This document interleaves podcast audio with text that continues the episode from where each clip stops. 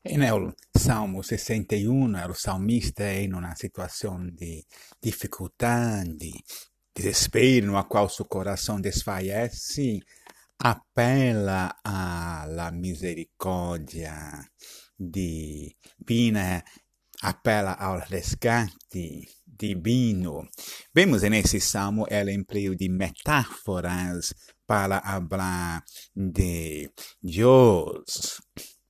E no verso 3, Deus é o refúgio. O salmista pede que uh, Deus o leve a uma roca mais alta que eu. Isso recuerda que em tempos de guerra, muitas vezes os moradores de um povo poderiam ir às cuevas ou às montanhas e buscar refúgio.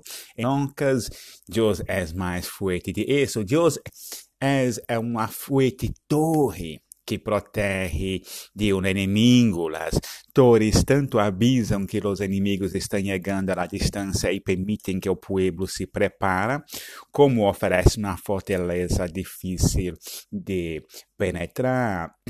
E no verso 4, Deus é como um pájaro, né?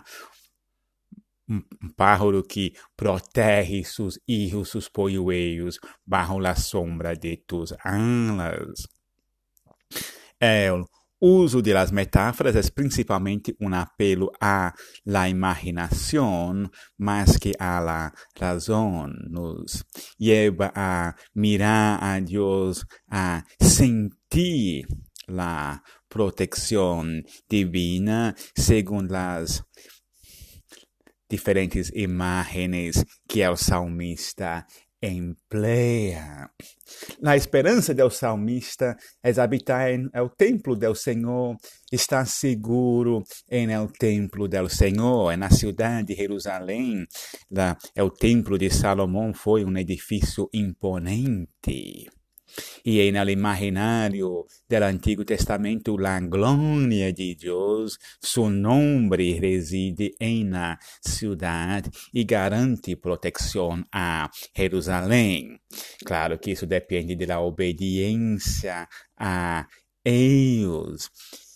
Deus se pode escutar, porque Deus has dado a los que temem tu nome la tierra que les prometiste. Aí, desde a entrada na terra, pode essa confiança em na proteção e na segurança divina. Por isso, o salmista termina com uma oração por el rei, que o rei pode ter longos dias de vida, reinar protegido por misericórdia e verdade. No?